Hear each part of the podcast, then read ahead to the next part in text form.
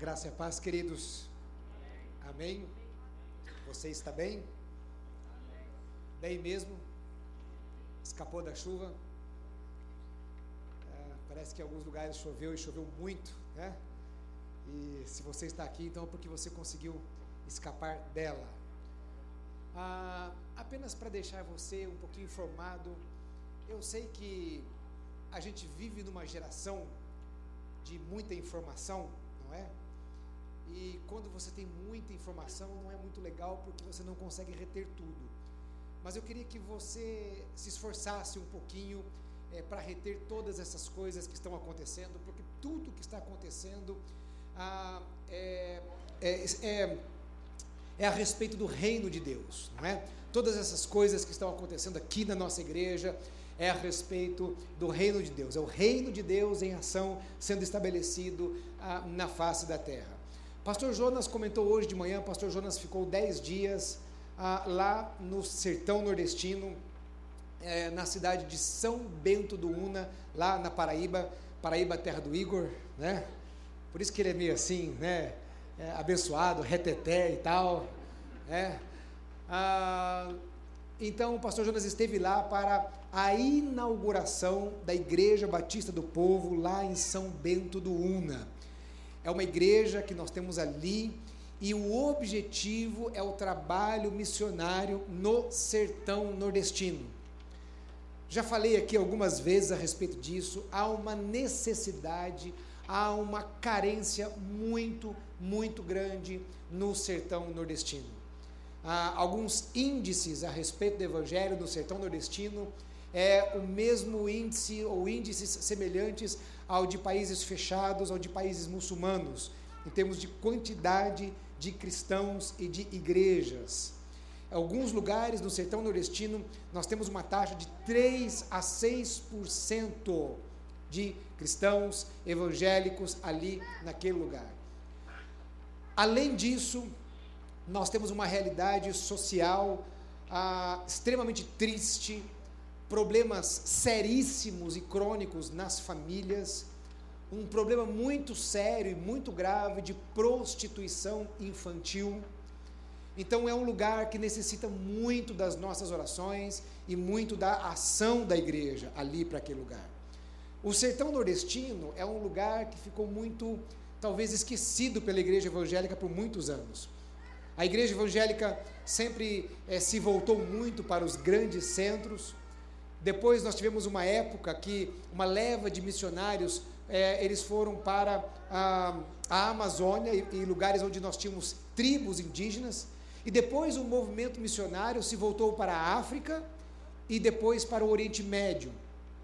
Então, agora, alguns anos atrás, que a igreja de repente acordou para a realidade do sertão nordestino. Então nós temos lá o Pereira Cibele, são obreiros nossos que estão ali, ore. Agora, em duas vezes por ano, nós temos uma viagem missionária para lá. E seria maravilhoso se você pudesse ir nesta viagem missionária. É uma experiência que você vai ter ali, de dez dias ah, no campo, dez dias ali no campo missionário. Então, ore ah, pelo trabalho ali em São Bento do Una. Pastor Jonas eh, chegou para o Pereira e falou o seguinte: olha Será que não tem aqui? É, é, vamos entrar em contato com alguém da prefeitura para ver se eles não cedem um terreno para que a gente construa um lugar aqui para trabalhar com crianças e adolescentes. Pastor Jonas até hoje de manhã se emocionou muito ao falar a respeito desse assunto. Foi então que o Pereira é, é entrou em contato e no dia seguinte já havia um secretário da prefeitura lá na pousada onde o pastor Jonas estava hospedado. E ele falou o seguinte: olha, pode escolher o terreno, pode escolher a, a, o imóvel, né? E vocês estão liberados para fazer o trabalho que vocês querem fazer aqui. Né? Então, orem. E está nascendo mais uma igreja nossa é, lá no sertão nordestino. Como que é o nosso trabalho missionário como igreja? Nós trabalhamos tanto em parceria, em parcerias com agências missionárias, em parceria com outras igrejas. Nós já é, sustentamos missionários ah, que são de outras igrejas lá da região, né, em outros lugares também. Então nós trabalhamos tanto com parceria, porque Quando você trabalha, irmão, com, com ah, missões, você não está pensando num reino pessoal. Você não está pensando na placa da Igreja Batista do Povo. Você está pensando no reino. Então, nós não somos uma igreja que trabalhamos apenas pensando em Igreja Batista do Povo. Nós pensamos no reino, naquilo que o Senhor quer estabelecer. Ah, então, ah, e está nascendo mais uma igreja, provavelmente lá em Juazeiro do Norte.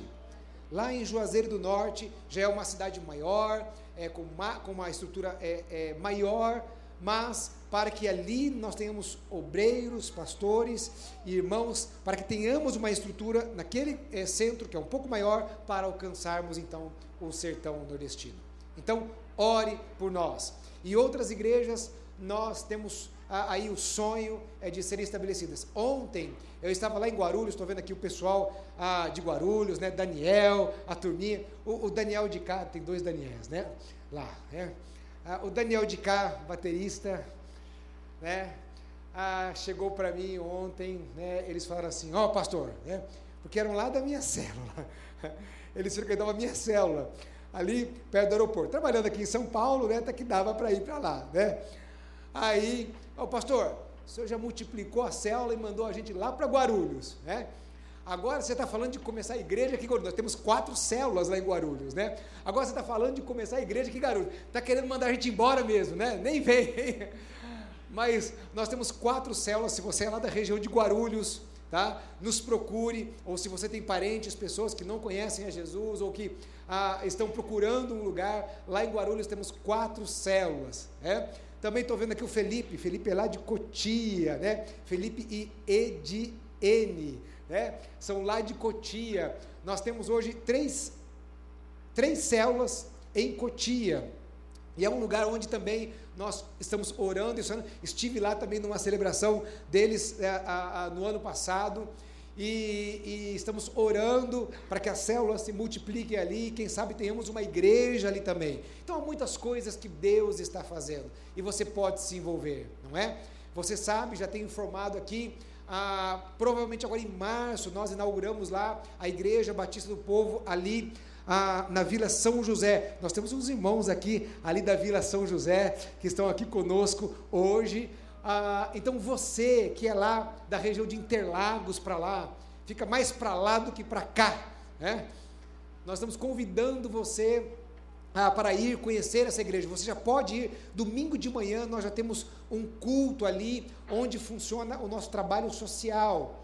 E todos os domingos, quando nós temos o culto, nós terminamos, a gente vai com alguns, com alguns irmãos lá para conhecer o templo, a construção que já está finalizando ah, uma estrutura ah, maravilhosa ali na Vila São José para estabelecermos o reino de Deus ali naquele lugar. Então há muito o que fazer. Falando nisso, Jordélio, Jordélio faz um trabalho social ah, espetacular ali na região. Essa semana também eu estive lá na ilha do Bororé, onde é, Jordélio, como equipe, esteve com 100 crianças e adolescentes ah, ele, ah, o Jordélio ele ensina o evangelho através das práticas de escotismo.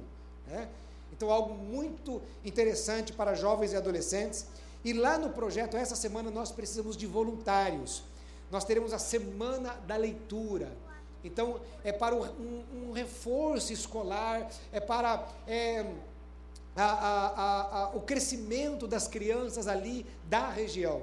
Então, é uma semana da leitura e nós evangelizamos também as crianças através deste projeto e nós precisamos de voluntários. Vai acontecer do dia 22 ao dia 26, de manhã, das 8 e meia até o meio-dia, serão crianças de segunda a quinta série.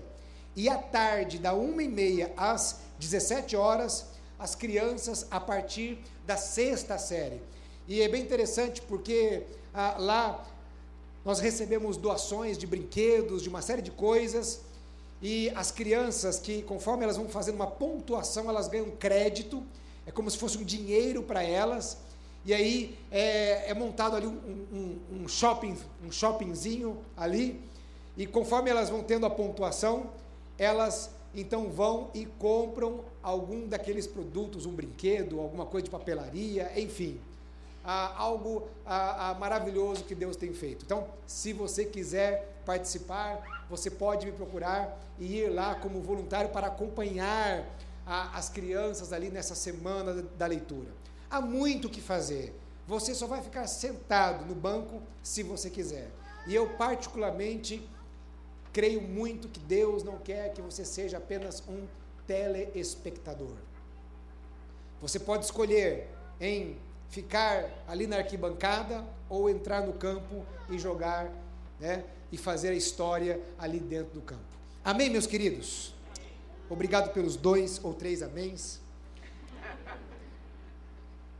Eu falei para a Tati, a, que nos ajuda com a programação do culto, falei, Tati, hoje eu estou com sono, estou cansado. É, não é fácil pregar assim. Agora, se vocês estiverem assim também, irmãos, aí fica mais difícil ainda para mim. Então eu oro para que Deus dê uma chacoalhada em você. Mateus capítulo 28, versículo 18.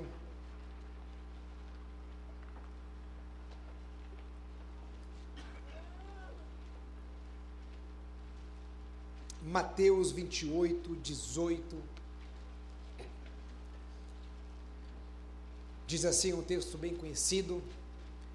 Fala assim a palavra do Senhor: Jesus, aproximando-se, falou-lhes, dizendo: Toda a autoridade me foi dada no céu e na terra. Ide, portanto, e fazei discípulos de todas as nações, batizando-os em nome do Pai, do Filho e do Espírito Santo, ensinando-os a guardar todas as coisas que vos tenho ordenado, e eis que estou convosco todos os dias até a consumação dos séculos. Meus queridos, este ano nós estamos falando a respeito de compartilhar. No final do ano passado, pregamos uma série que falava um pouco a respeito da essência do porquê nós devemos compartilhar. E falamos a respeito que a o resumo de todas as coisas, a essência de todas as coisas é a glória de Deus. De que nós devemos pregar o Evangelho, de que é a missão de Deus, de que tudo isso acontece para que o nome do Senhor seja glorificado. Então, a nossa maior motivação ah, não deve ser outra a não ser a glória de Deus. Mas a palavra do Senhor nos diz ele fala a respeito de dois filhos, é uma parábola, e a palavra do Senhor diz assim que Jesus perguntou, ah, um pai ia trabalhar no campo, um dos filhos chegou para o pai e disse assim, olha pai, eu não quero, eu não vou trabalhar com o senhor, eu não vou trabalhar com o senhor, e o outro filho chegou para o pai e disse assim, pai, eu vou trabalhar com o Senhor, conta comigo. Pode deixar que eu estarei lá com o Senhor e eu vou trabalhar no campo com o Senhor. Mas acontece que aquele que falou que iria, ele fez o quê? Não foi. E aquele que disse que não iria, ou seja, aquele que não queria ir, ele caiu em si, ele pensou bem, falou: Quer saber de uma coisa? Eu vou. Meu pai precisa de mim, eu preciso obedecer e eu vou. E então veio a pergunta: qual deles, qual deles agradou ao Pai? Aquele que disse que ia e não foi, ou aquele que disse que não foi, mas foi? Aquele que é, obedeceu. Se existe uma coisa que tira um pai e uma mãe do sério, é desobediência.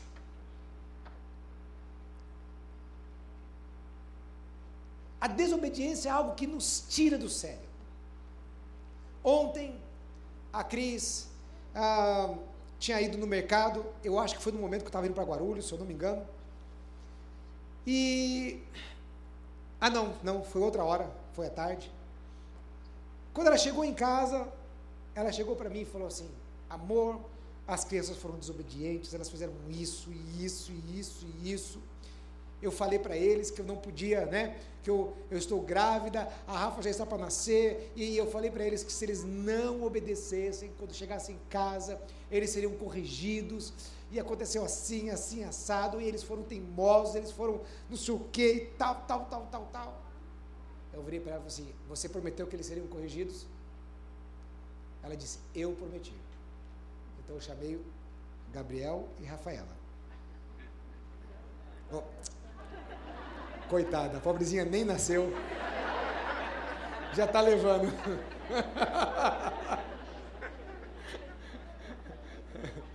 Pobrezinha. Ela vai querer ficar dentro da barriga da mãe.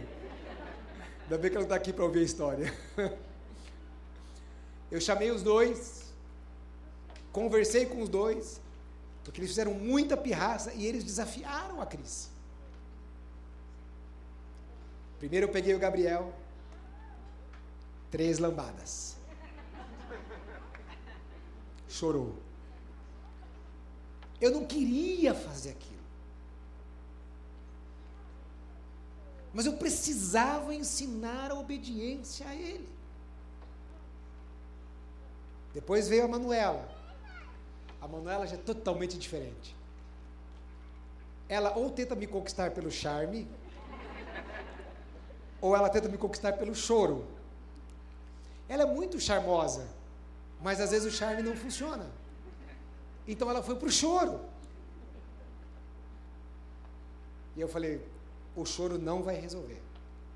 Mais três lambadas na Manuela. Eles ficaram lá, choraram um pouco, papapá, passou um tempo.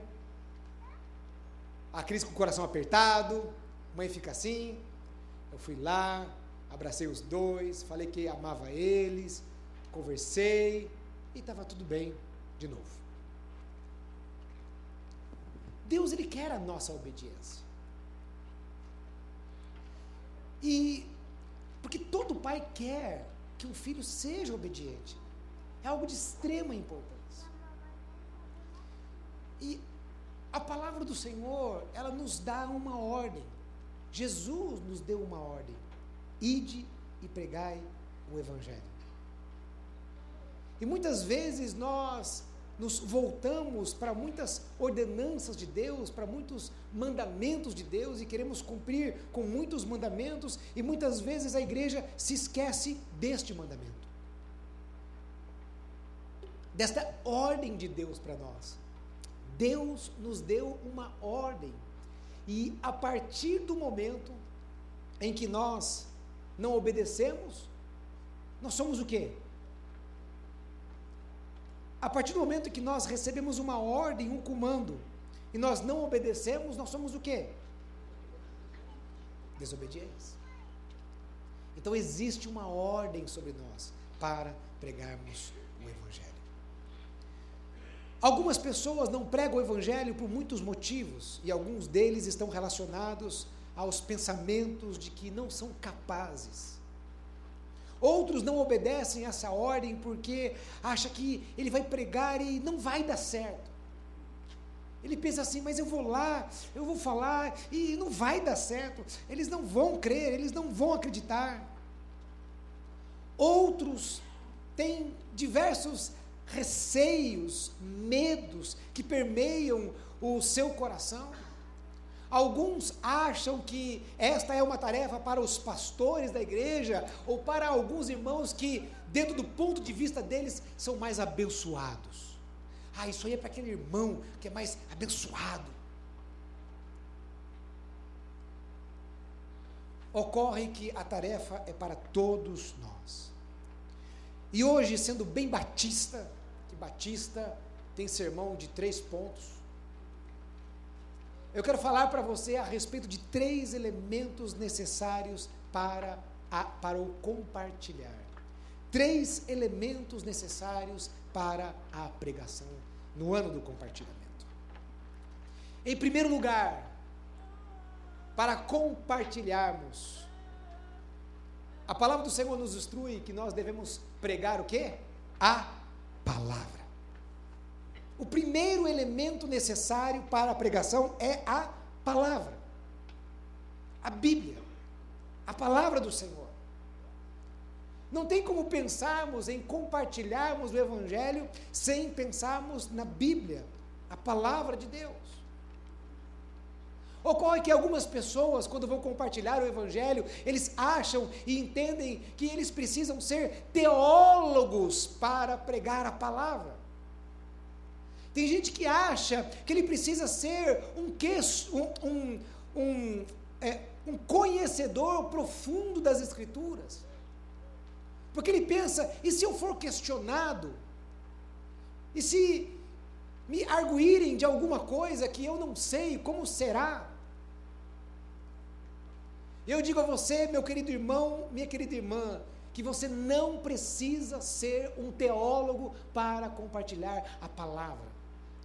Você não precisa saber a respeito de dicotomia, tricotomia, tricotomia amilenismo, pré-milenismo, pós-milenismo, atributos comunicáveis, atributos incomunicáveis de Deus, imanência, transcendência.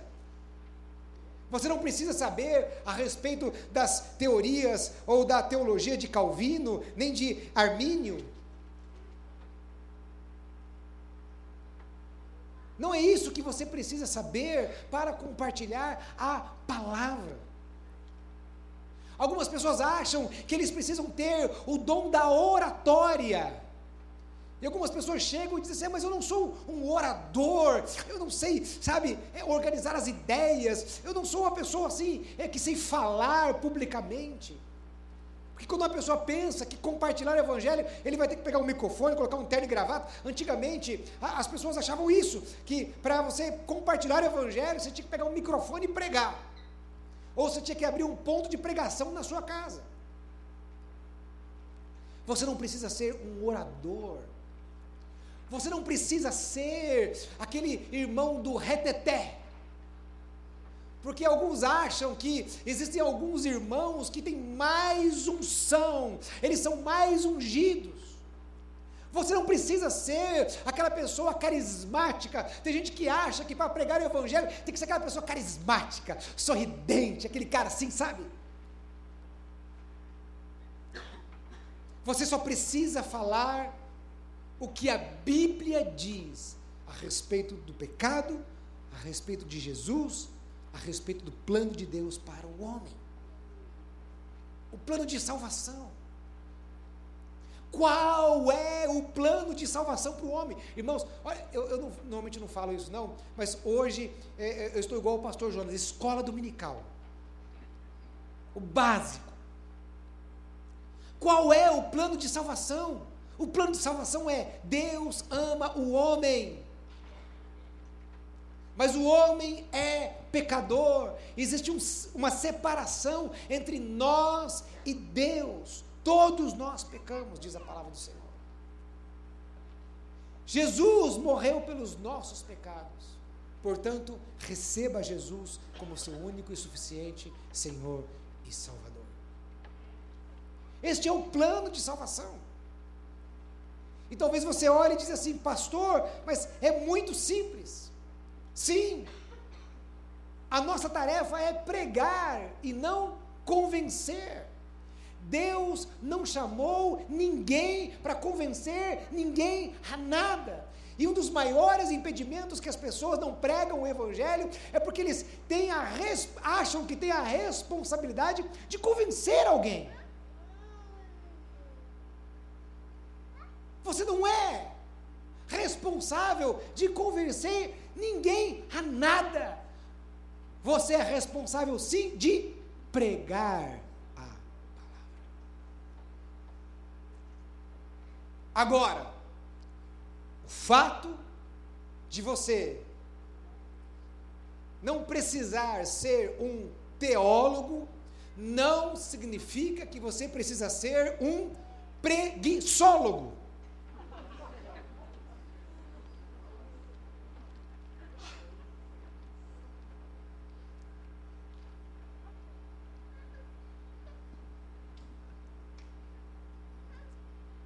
Irmãos,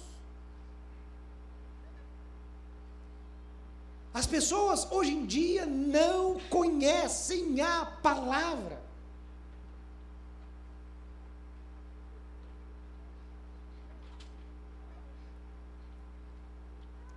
As pessoas não investem em estudar a palavra. Como eu disse no domingo passado, parafraseando determinada pessoa, nunca na história desse país Nunca na história da humanidade nós tivemos, tivemos tanto acesso à informação. E nunca na história da igreja as pessoas conhecem menos a Bíblia do que hoje.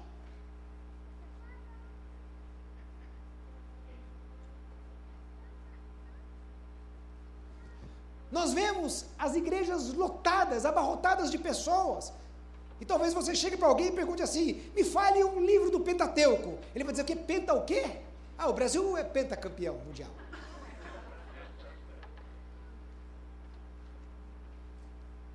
Fale um livro histórico da Bíblia. Um livro poético. Um profeta maior, um profeta menor. Fale alguma coisa de doutrina básica, básica da Bíblia.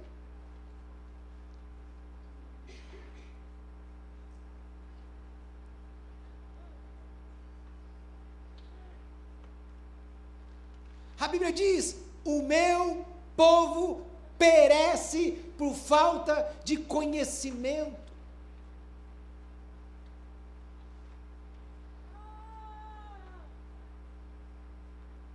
Eu vejo determinadas pessoas entrando em cada fria evangélica. Irmãos, o que leva uma pessoa a acreditar aquilo que determinados líderes hoje em dia falam? Isso é fruto de uma pessoa que não conhece nada a respeito da palavra de Deus.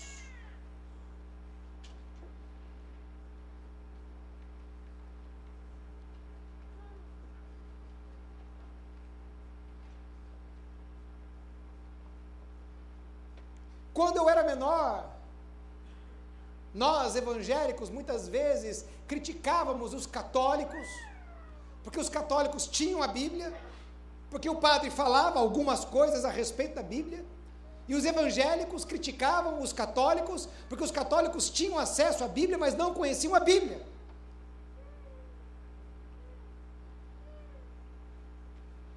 E hoje a igreja evangélica está a mesma coisa.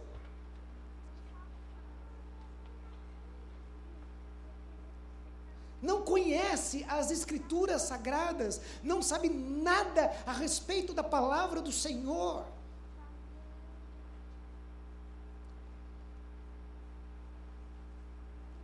Conheça a Bíblia, conheça a palavra do Senhor. Agora, você não vai conhecer a Bíblia, isso aqui não é por osmose, é isso? Era osmose? Você não vai conhecer a Bíblia por osmose. Vou deixar aberta no Salmo 90, lá na sala de casa. Vai vir uma onda, né? um fluido metafísico sobre minha casa e aquilo vai entrar na minha cabeça. Irmão, se você não pegar isso aqui, abrir e ler,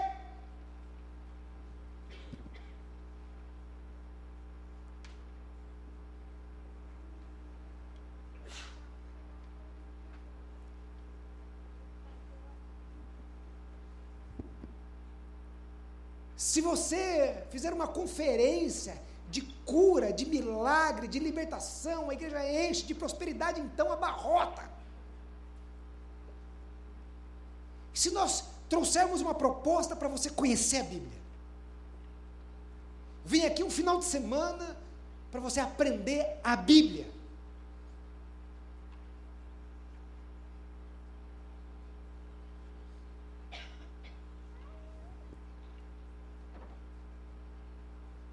Paulo disse a Timóteo: prega a palavra. O que nós precisamos pregar é simplesmente a palavra. Prega a palavra. Quando você estiver com alguém lá do seu trabalho, da sua faculdade, algum lugar, que você estiver evangelizando aquela pessoa, e essa pessoa vai começar a perguntar a você de alguma coisa, ou compartilhar alguma coisa que está acontecendo na vida dela, o que vai acontecer? Você vai pensar assim: o que a Bíblia diz a respeito disso? Não é o que você pensa, não é o que você acha. Hoje nós vivemos na era da, da, é, do, da, da opinião. A minha opinião é tal, a minha opinião é aquilo, a sua opinião não vai mudar em nada o mundo espiritual. A minha opinião é que você deve se separar.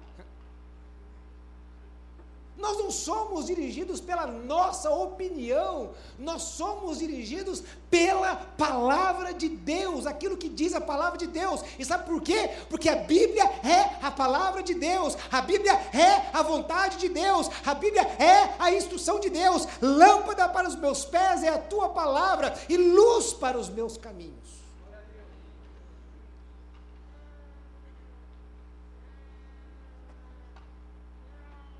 É a Bíblia, é a palavra de Deus. Prega a palavra.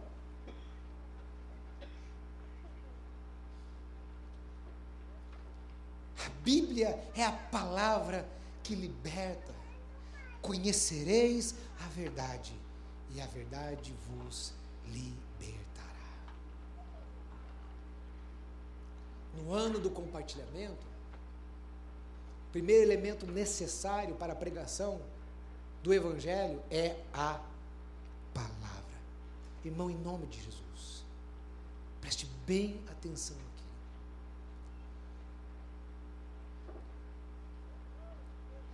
Invista no conhecimento da palavra. A igreja tem ferramentas para isso. Tem uma área de ensino para isso. Talvez você esteja batendo a cabeça em tanta coisa. Tanta coisa dando tão errado na sua vida.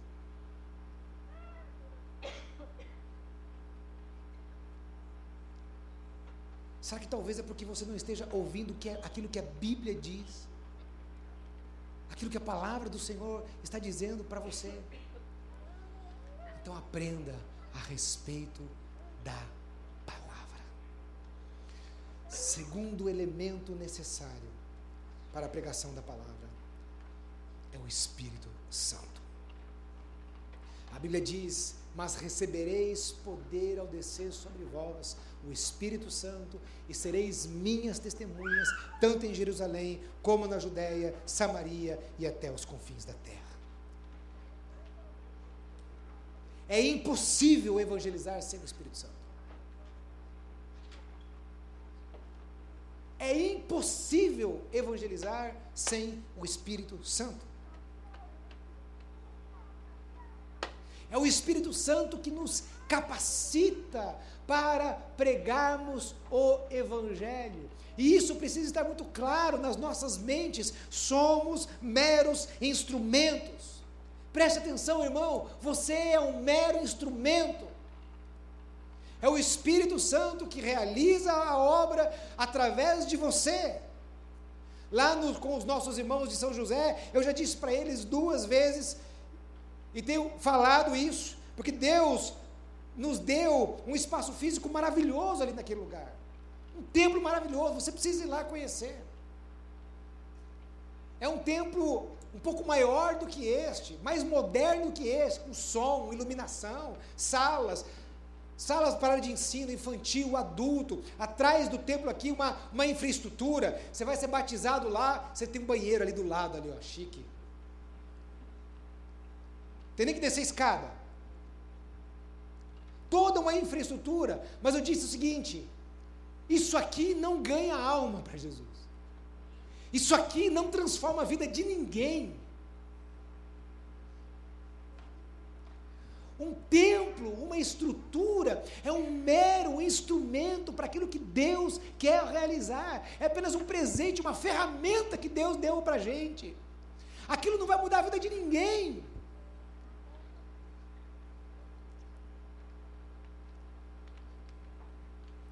É o Espírito de Deus que capacita as nossas vidas. É o Espírito Santo de Deus que dá ousadia. Irmãos, sem o Espírito Santo, nós não teremos ousadia para pregar o Evangelho, nós seremos tímidos.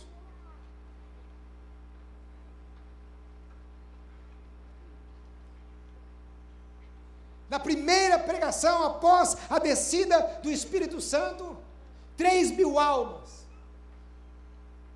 Uma pregação com ousadia.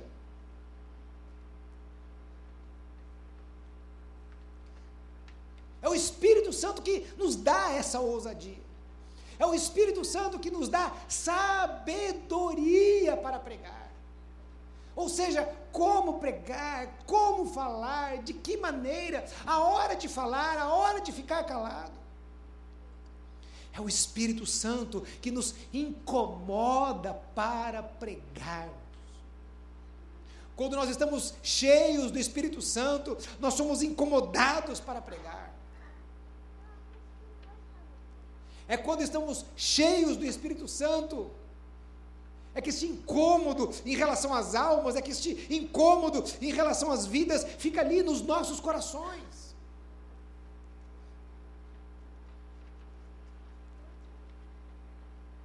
Vazios do Espírito Santo, nós não, não teremos este incômodo.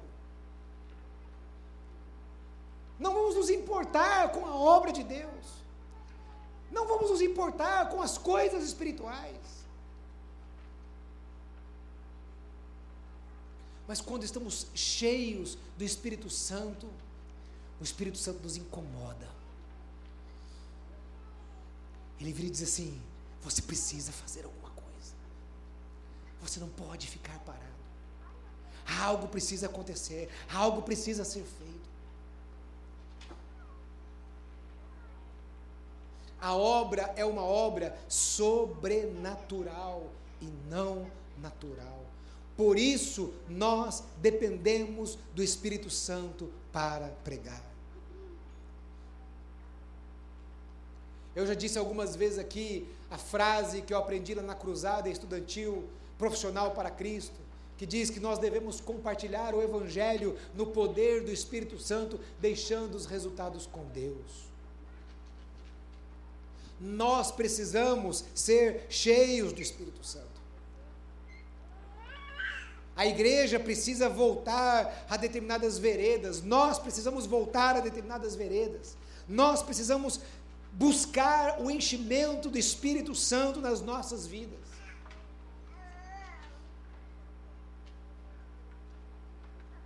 Nós precisamos ter esse desejo de sermos cheios do Espírito Santo. Esse deve ser o anseio dos nossos corações.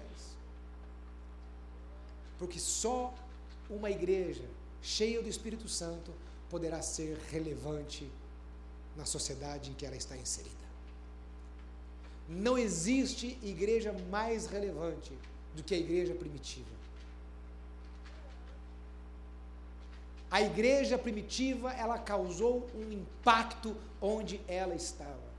E ela impactou o lugar onde ela estava, porque eles estavam cheios do Espírito Santo. Irmãos, eles não tinham nada, eles não tinham estrutura nenhuma, eles não tinham recursos financeiros, eles não tinham nada dessa parafernália que a gente tem hoje.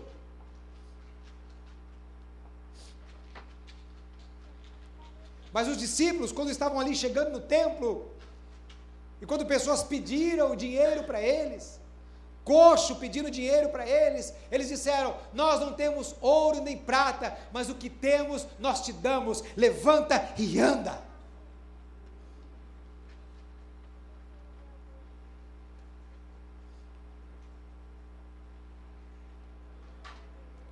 E eu já falei aqui algumas vezes. As pessoas não precisam encontrar uma igreja com um show maravilhoso. Embora sempre vamos fazer o melhor para Deus, com excelência para Deus, não abrimos mão disso. Mas eu já fui em lugares em que o show estava maravilhoso. Em Londres, uma vez, eu fui numa igreja. Maravilhosa. Enorme. Tudo que há de, de top tinha lá. Banda maravilhosa, iluminação maravilhosa, um baita de um teatro, tudo, irmãos. Atendimento das pessoas. Mas eu confesso que depois que eu saí do culto, eu olhei para aquilo e falei assim: legal.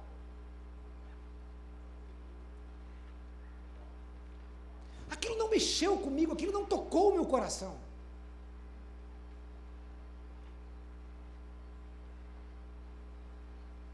Eu não saí de lá assim, puxa, eu preciso mais de Deus.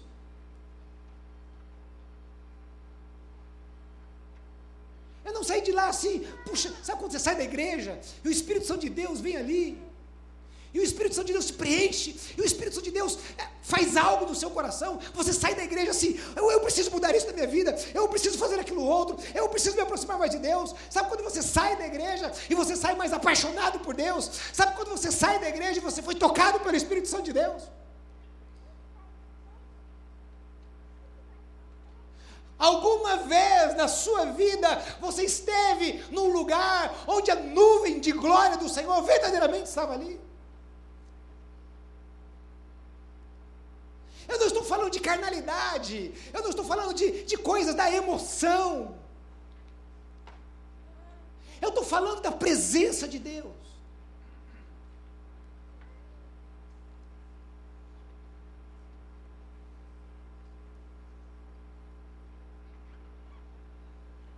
Quando você experimenta a presença de Deus, é algo maravilhoso. Você não quer outra coisa na sua vida. Uma vez eu estava pregando no acampamento de uma igreja, uma igreja chinesa, eu fui algumas vezes pregar lá, de irmãos chineses. Já fui pregar na igreja e fui pregar em acampamentos deles. E um dia eles queriam fazer uma manhã de perguntas e respostas. E eram jovens que estavam ali. E um jovem perguntou assim: Pastor, por que, que as coisas do mundo são mais agradáveis, são mais gostosas do que as coisas de Deus? É a pergunta que a maioria de muitos adolescentes e muitos jovens fazem. E eu virei para aqueles jovens que estavam ali. E eu disse o seguinte: eu não concordo com essa frase. Eu concordo que as coisas do mundo são verdadeiramente muito atrativas.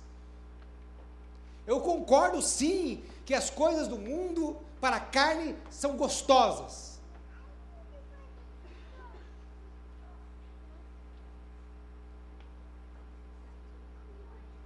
Ou vai dizer que o pecado é ruim?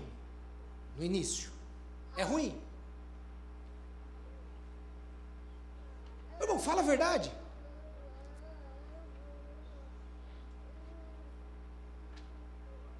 Se fosse ruim, ninguém pecava. Começa por aí.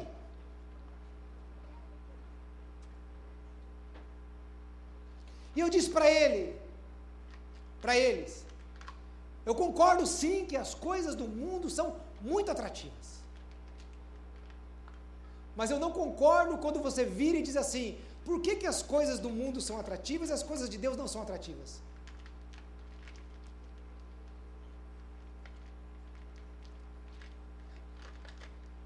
O salmista disse: Um dia na sua presença, vale mais um dia na sua presença do que mil dias em qualquer outro lugar, nos palácios dos reis.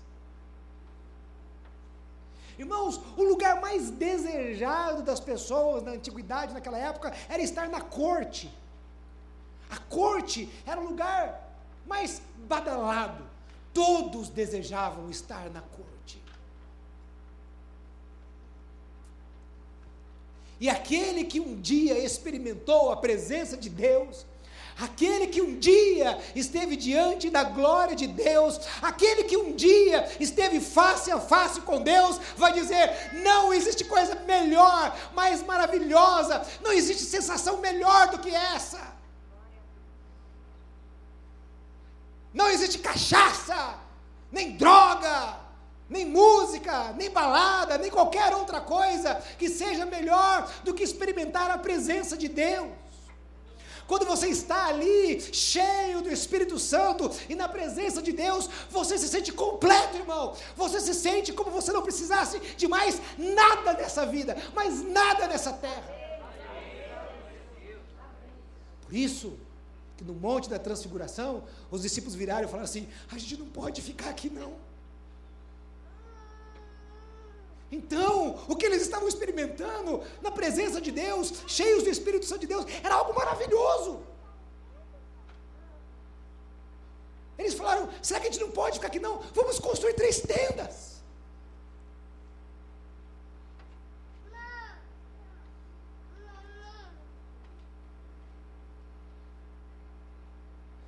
Nós, como igreja do Senhor,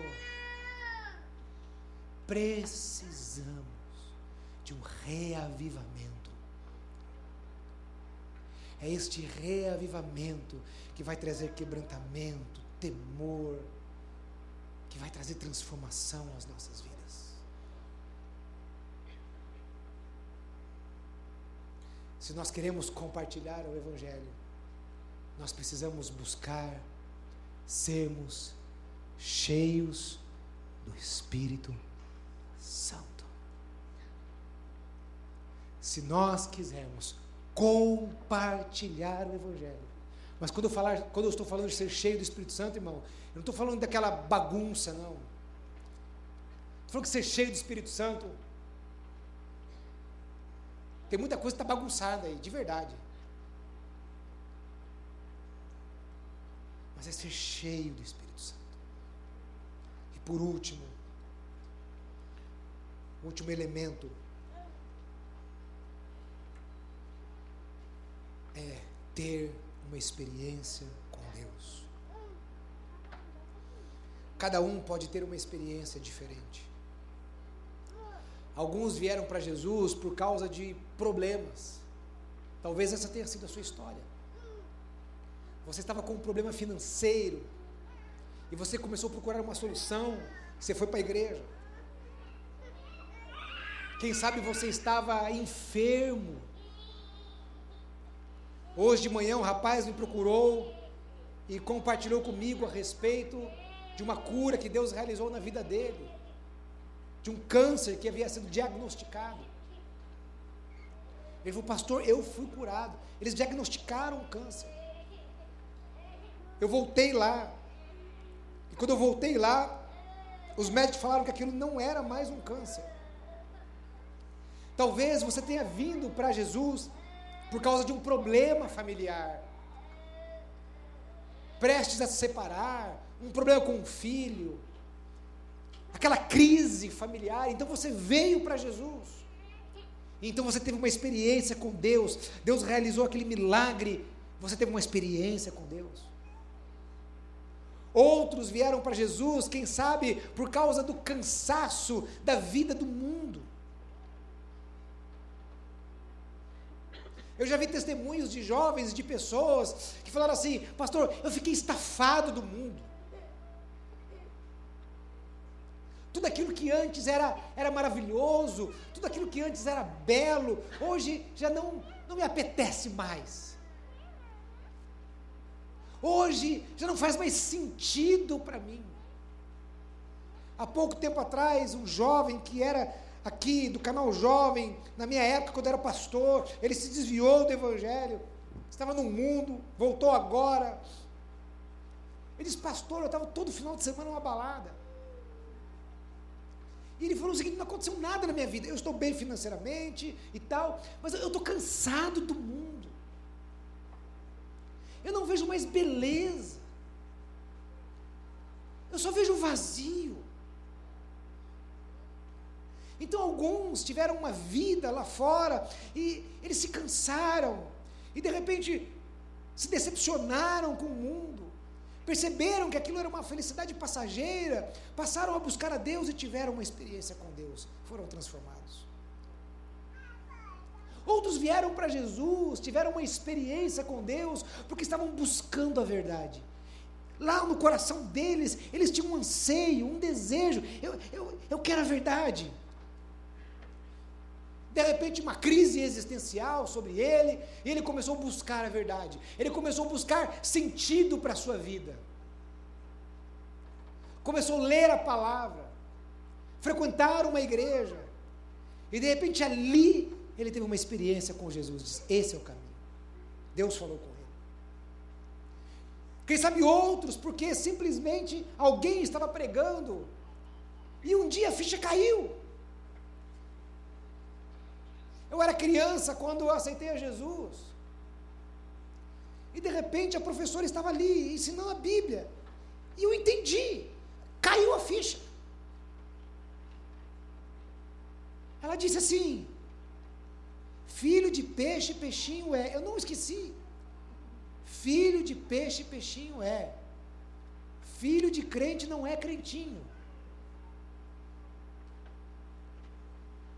Cada um tem que ter a sua experiência com Jesus. Você precisa entregar a sua vida para Jesus. Então, cada um de nós precisa ter uma experiência com Jesus.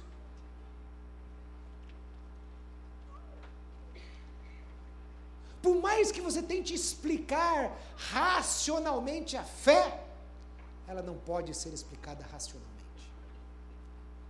porque é fé.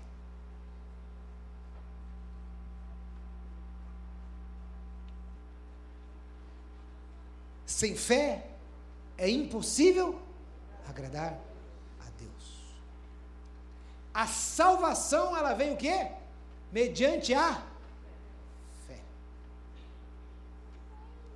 E o que é fé?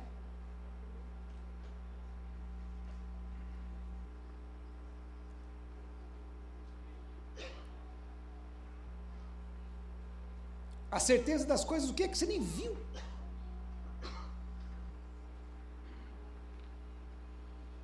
Você tem a certeza de uma coisa que você não viu. Como eu vou explicar racionalmente isso?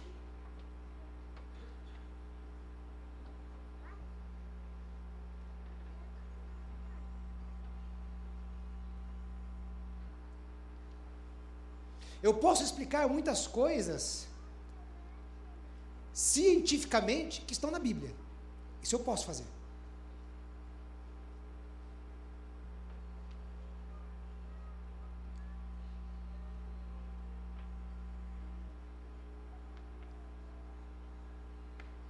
Mas eu posso discutir com qualquer filósofo, com qualquer doutor, com qualquer pessoa.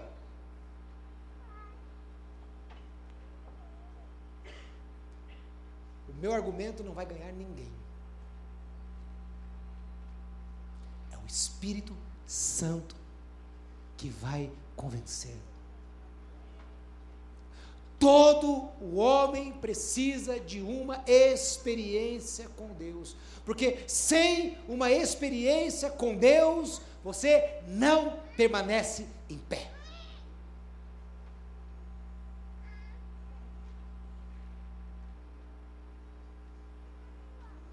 Pela fé. Deus te dá uma experiência. Deus fala com você. Deus toca no seu coração.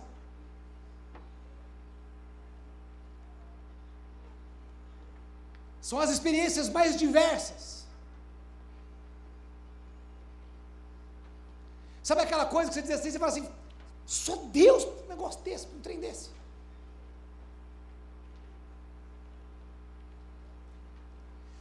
Quantas experiências talvez nós pudéssemos aqui sentar com irmãos e contar coisas que você fala assim, só Deus. Mas todos precisam ter uma experiência com Deus de alguma forma. Deus precisa falar com você de alguma forma. Ontem, na celebração lá das células em Guarulhos, a celebração ela foi na casa de um casal que eu e a Cris trouxemos para Jesus. Rafael trabalhava na mesma empresa que a Cris, com uma série de problemas, sabia que eu era pastor, a esposa já tinha ido em uma ou outra igreja, tentado, buscado alguma coisa. Eu falei, amor, a forma de a gente agora se aproximar é fazer o quê? Marcar? Na época não tinha, é, viu meninos, churrasqueira lá na sacada, eu morava num apartamento 50 metros quadrados, então não tinha como ter uma churrasqueira. Então ou, ou eu tinha que ir para a cozinha ou pedir uma pizza, né? Aí marcamos alguns jantares. Eu acho que acho que foi no segundo ou terceiro jantar, nós começamos a conversar e ele começou a falar a respeito de algumas coisas sobrenaturais. E aí eu comecei a falar do mundo sobrenatural para ele. Aquilo foi um choque na vida dele. Ele, foi, ele disse que ele foi para casa e ele não conseguia dormir mais.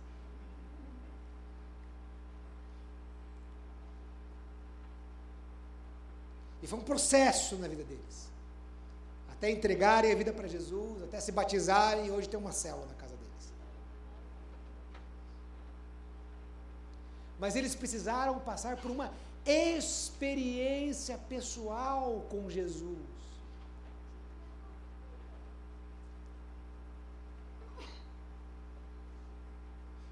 Alguns vão ter uma experiência tipo igual a de Paulo. Você cai do cavalo e fica cego.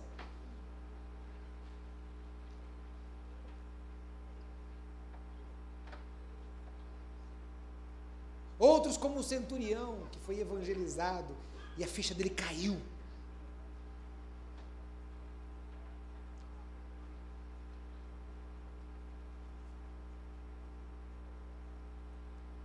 Em João 9, a palavra do Senhor fala a respeito de um cego de nascença. Ele se encontrou com Jesus. Jesus fez lodo com cuspe colocou no rosto dele, mandou que ele se lavasse no tanque. Ele se lavou e foi curado. Então ele foi chamado lá na sinagoga, porque os religiosos e os filósofos de plantão foram lá arguí-lo. E começou uma discussão, uma discussão, o que, que foi que aconteceu, mas que não foi e tal. Chamaram os pais. Os pais os pais viraram e falaram assim: ó, ele já tem idade para se defender, ele já é maior de idade, pergunta para ele. Chamaram ele de volta. E começaram a falar e a falar, sabe aquela coisa? Vamos provar, tem que provar esse negócio.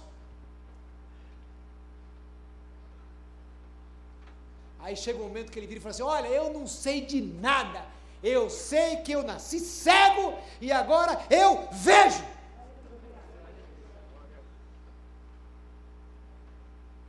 Eu tive essa experiência.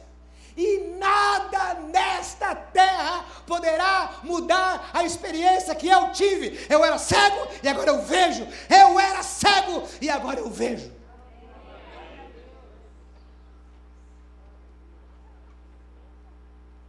E agora era isso que ele ia compartilhar.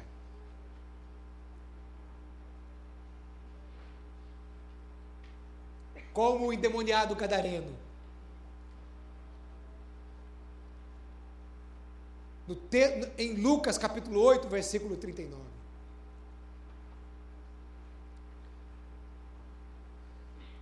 Depois que aquele homem foi liberto, Jesus disse: Volta para tua casa e compartilha tudo quanto o quê? Deus fez por ti. Ele não virou e falou assim: Volta para tua casa, procura uma sinagoga, faz um curso de teologia, se prepara, estuda ciências. Nada contra essas coisas, irmãos, porque quando você tem isso, ok, você tem mais ferramentas.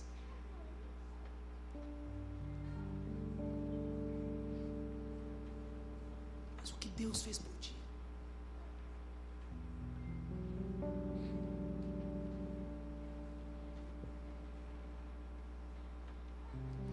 Atenção. O que Deus fez por ti. Eu não estou dizendo que você só pode pregar o Evangelho se você foi curado de um câncer. Eu não estou dizendo que você só pode pregar o Evangelho se antes você era bêbado, se antes você era um usuário de drogas, se antes você vivia na prostituição. Não é isso que eu estou dizendo.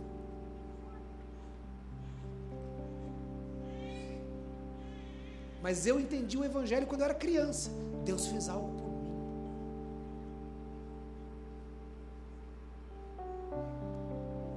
O que Deus fez por ti.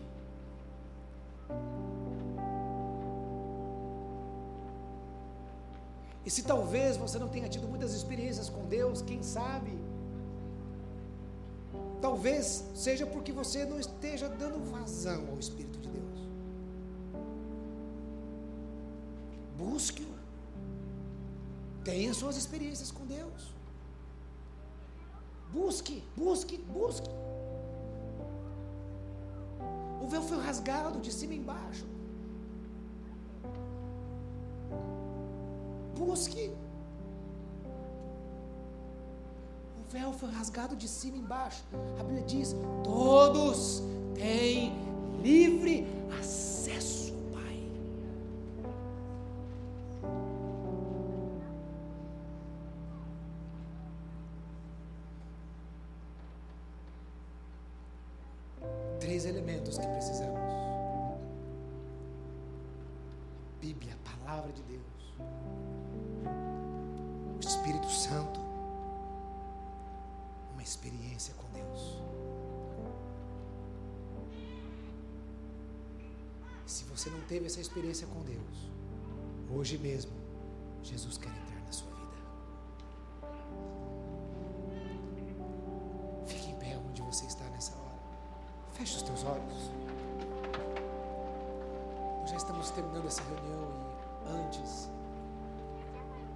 terminarmos essa reunião,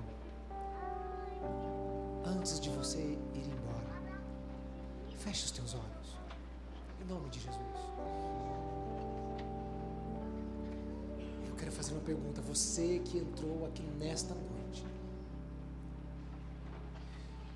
você que quer entregar a sua vida para Jesus, dizer: Jesus, eu quero que o Senhor seja o meu único e suficiente Salvador da minha vida. Você que nessa noite quer ter essa experiência com Jesus. Ou você que nessa noite talvez queira se reconciliar com Cristo, voltar para os caminhos do Senhor. Enquanto todos estão de olhos fechados, orando ao Senhor, eu quero dizer que nós queremos te ajudar nesta hora. Nós queremos orar por você.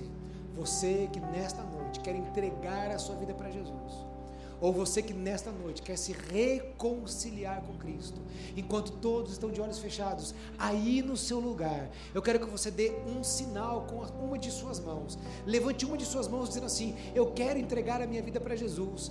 Ou você que está dizendo assim, eu quero me reconciliar com Cristo. Levante uma de suas mãos, porque nós vamos orar por você nesta hora. Há pessoas nessa noite que querem entregar a sua vida para Jesus, ou há pessoas nessa noite que querem se reconciliar com Cristo. É o Espírito Santo de Deus que está te dando esta oportunidade, não sou eu, é o Espírito de Deus. É o Espírito Santo de Deus que tem toda a responsabilidade aqui. A minha responsabilidade eu já cumpri com ela, pregar a palavra. Se há pessoas que nessa noite querem entregar a sua vida para Jesus ou se reconciliar com Cristo, levante bem alto uma de suas mãos, porque nós queremos orar por você nessa noite. Nós queremos orar com você nesta hora, em nome de Jesus. Há pessoas nessa hora, levante uma de suas mãos. Há pessoas em nome de Jesus. Se não há, eu quero pedir que você então dê a mão. Eu não estou vendo a mão levantada. Aqui. Deus te abençoe, jovem. Pode baixar a sua mão. Há mais alguém nessa noite que quer entregar a sua vida para Jesus ou se reconciliar com Cristo? Há mais pessoas? Levante bem alto para que eu possa enxergar. Eu, eu, eu sou novo, consigo enxergar, mas eu preciso, eu, eu enxergo bem, mas eu preciso que você levante bem alto uma de suas mãos para poder orar com você nessa hora. Há mais alguém que está dizendo: Eu quero receber a Jesus. Em nome de Jesus, Deus te abençoe, querido. Pode baixar a sua mão. Se há mais alguém, levante bem alto, porque nós já vamos orar. Há mais alguém, Deus te abençoe, moça pode baixar a sua mão. Há mais alguém? Nós já vamos orar nesta hora em nome de Jesus. Você que está dizendo, eu quero, eu não vou orar agora por, pela sua enfermidade, eu não vou orar agora para você prosperar, para nada dessas coisas. Eu vou orar para você que está dizendo assim: eu quero uma experiência com Jesus, eu quero receber a Jesus, eu quero voltar para os caminhos do Senhor. Se tiver mais alguém, eu quero dar mais esta oportunidade para você levantar a sua mão, porque nós já vamos orar em nome de Jesus, em nome de Jesus. Por gentileza, você que levantou uma de suas mãos, saia do seu lugar e venha até aqui, porque eu quero orar com você nesta hora, em nome de Jesus. A moça ali atrás, aqui à minha esquerda, rapaz que está aqui, por favor, venha até aqui, porque nós vamos orar com você nesta hora. Nós queremos te ajudar a uma oração e vou explicar por que nessa hora. A Bíblia diz que com o coração nós cremos que Jesus é o Filho de Deus e com a nossa boca nós confessamos. Então, se você levantou a sua mão, é porque você estava dizendo assim: Eu creio nisso que ele está falando. Eu creio nesta palavra. Eu creio neste Deus. Eu creio em Jesus. Se você levantou a sua mão é porque você está dizendo isso. E agora, neste momento, o que nós vamos fazer, e eu vou fazer junto com vocês, é vocês vão confessar com a boca de vocês que Jesus é o Filho de Deus. Então, de olhos fechados, eu quero pedir a gentileza que vocês orem assim comigo, dizendo assim: Senhor Jesus, nesta hora, eu entrego a minha vida ao Senhor e eu te recebo como meu único e suficiente Senhor e Salvador da minha vida. Perdoe os meus pecados e escreva o meu nome no livro da vida, em nome de Jesus.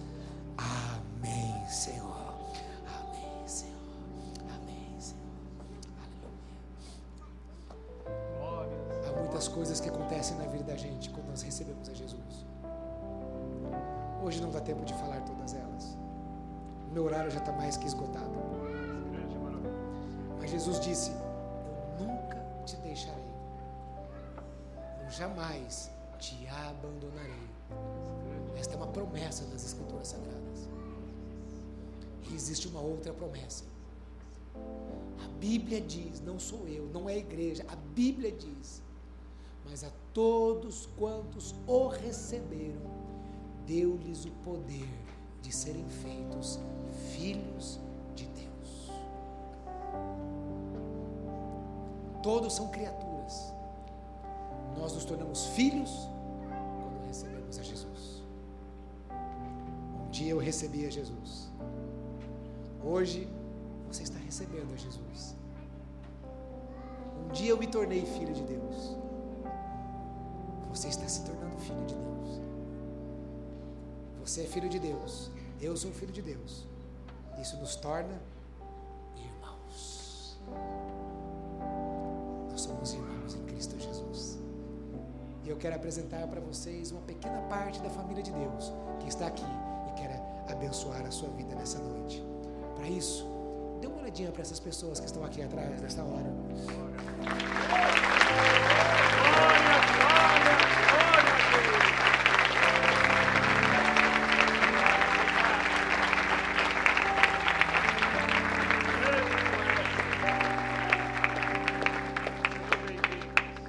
Você que está aqui na frente nós queremos ajudar você.